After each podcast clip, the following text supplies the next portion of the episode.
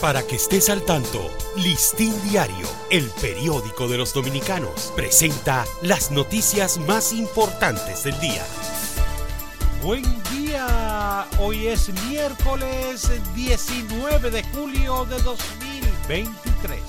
El 58% de los partos realizados en la maternidad de los Han sido parturientas haitianas durante el mes de junio, mientras que en el caso de la maternidad de la Alta Gracia fue el 38.6%. El presidente Luis Abinader dijo en la cumbre de Europa CELA que se celebró en Bruselas, Bélgica, que la comunidad internacional se puede cansar de la crisis haitiana, pero que la República Dominicana no se cansará de reclamar una salida a la grave situación en ese país.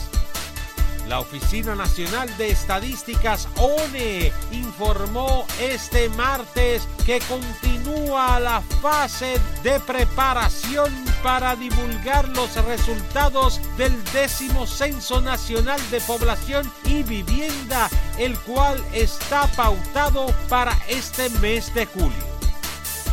La cuenta regresiva está en marcha. El presidente Luis Abinader tiene hasta el 17 de agosto para definir y posteriormente anunciar si optaría por un segundo mandato presidencial consecutivo por el Partido Revolucionario Moderno.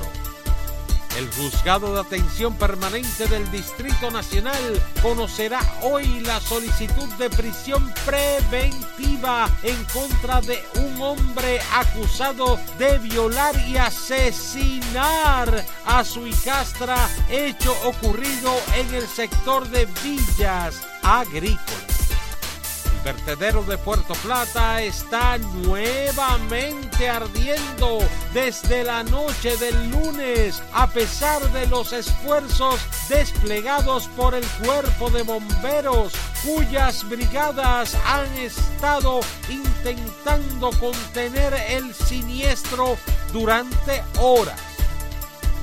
Un corte de un 25% de la ayuda alimentaria a Haití sería un nuevo riesgo para República Dominicana. De hecho, el flujo migratorio, las parturientas y la población que sale del estado fallido vecino pudiese ser un nuevo riesgo ante una creciente crisis de alimentos director del Hospital Infantil Robert Reed Cabral, doctor Clemente Terrero, reveló ayer que ha habido un aumento en los casos de dengue y enfermedades respiratorias en el centro.